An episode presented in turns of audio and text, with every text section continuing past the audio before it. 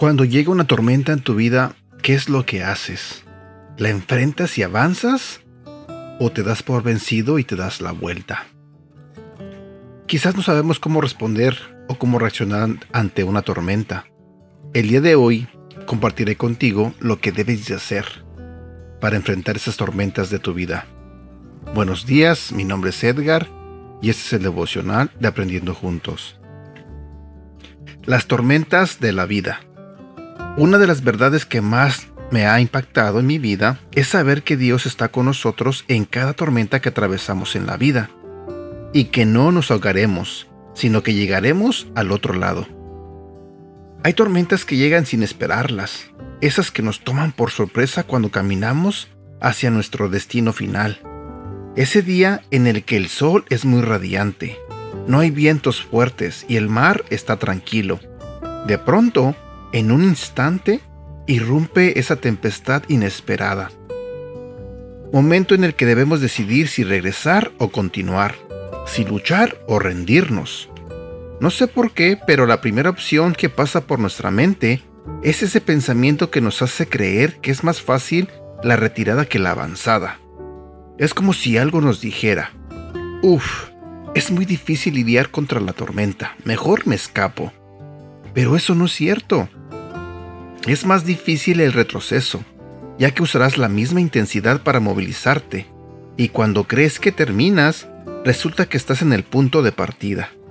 No has escapado de la tormenta para nada, solo la has resistido, y atravesar la tormenta te acerca a tu destino. Es mejor luchar para atravesar que estar quieto sin intentarlo. Te lo diré nuevamente. Es mejor luchar para atravesar que estar quieto sin intentarlo.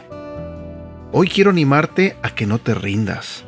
Tomado de la mano de Dios saldrás de la tormenta, y ésta dejará en tu vida aquello que fue edificado sobre la roca. La tormenta se llevará todo lo que no sirve, y solo quedará lo firme, lo duradero, lo eterno. Aquellas cosas que estaban grabadas en tu corazón y en tu espíritu, selladas por la palabra de Dios.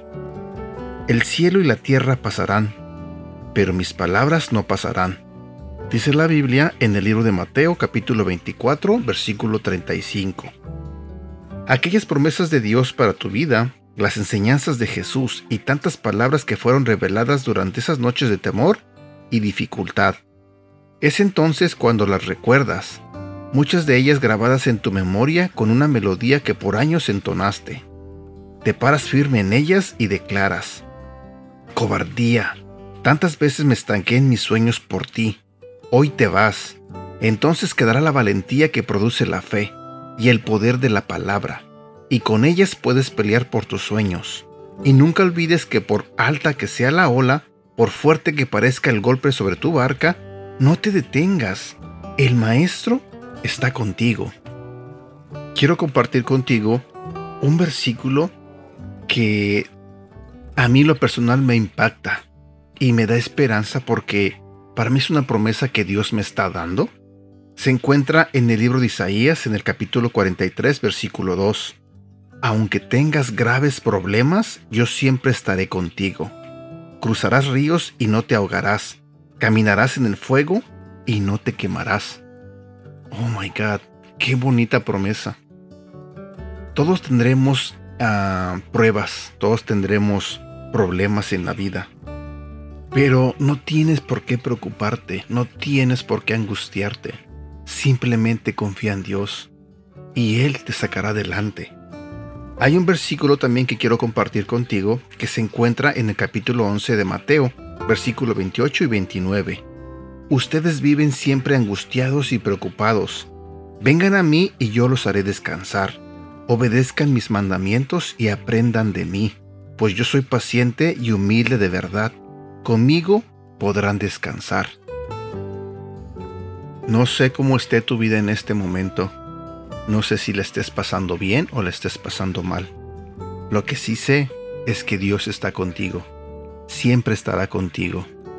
Así que no te rindas, no te des por vencido, no te des por vencida. Lucha, atraviesa esa tormenta. Recuerda que Dios te lleva de su mano. Bueno, espero que tengas un bonito día. Deseo de todo corazón que tengas un feliz fin de semana. Cuídate mucho y que Dios te bendiga. Hasta pronto.